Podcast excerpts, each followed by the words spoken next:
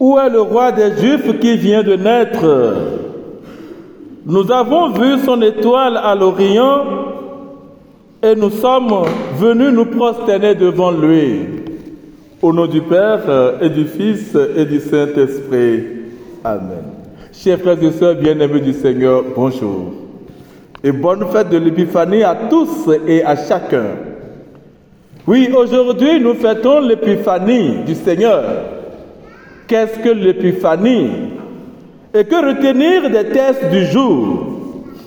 Chers frères et sœurs, le terme Épiphanie provient du grec Epiphania qui signifie paraître, apparition.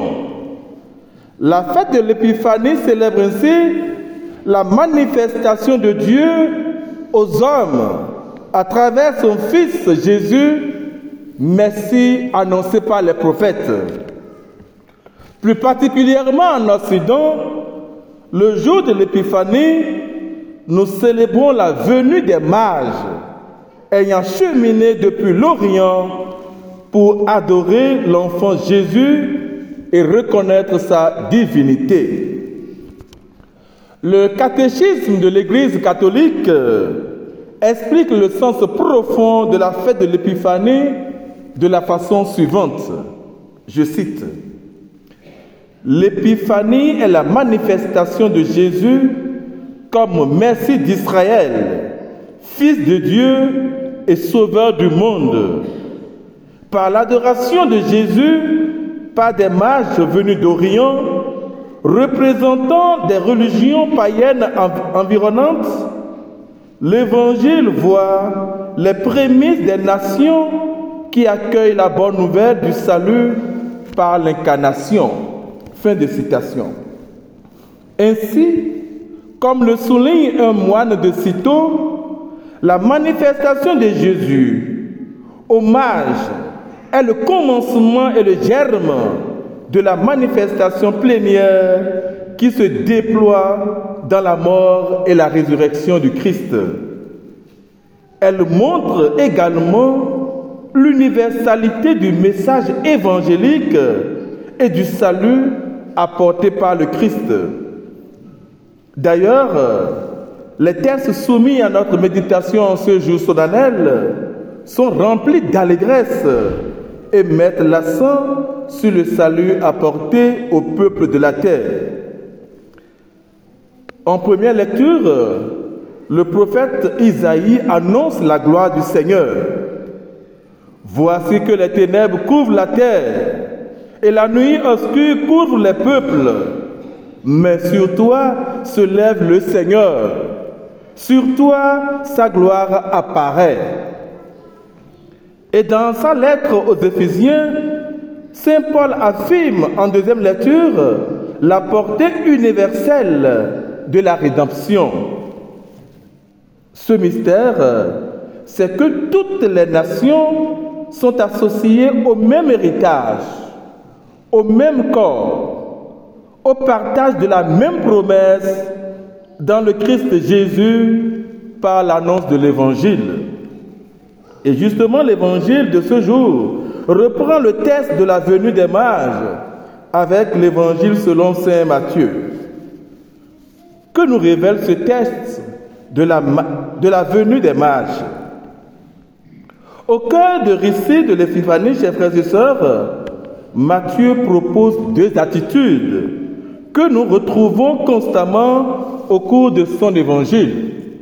Nous avons d'un côté ceux qui refusent et de l'autre côté ceux qui accueillent. Oui, d'une part, le refus des chefs politiques et religieux juifs. Ils auraient dû être les premiers à reconnaître le Messie. Or, que font-ils? Ils ont peur. Ils s'inquiètent. Ils ne bougent même pas. Ils vont jusqu'à, dès le début même, chercher à tuer Jésus.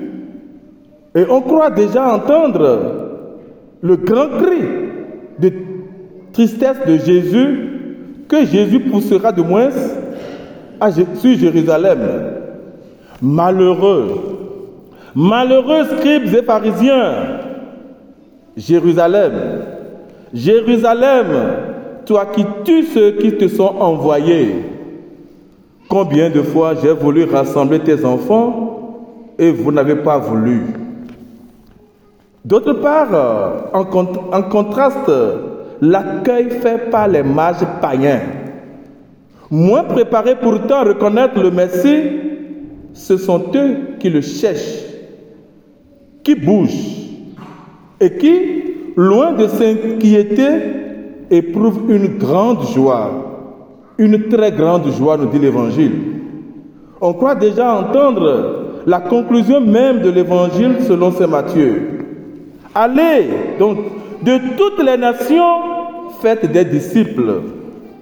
Oui, chers frères et sœurs, les mages représentent tous les païens, et je dirais aussi les incroyants de tous les temps. Ils sont en, effet nombreux, tous ceux parmi nos amis qui sont parfaitement sincères dans leurs convictions, qui ont une vie droite, qui ont le sens de la justice et du service des autres, qui ont une vie de famille exemplaire et s'acquittent parfaitement de leurs tâches professionnelles.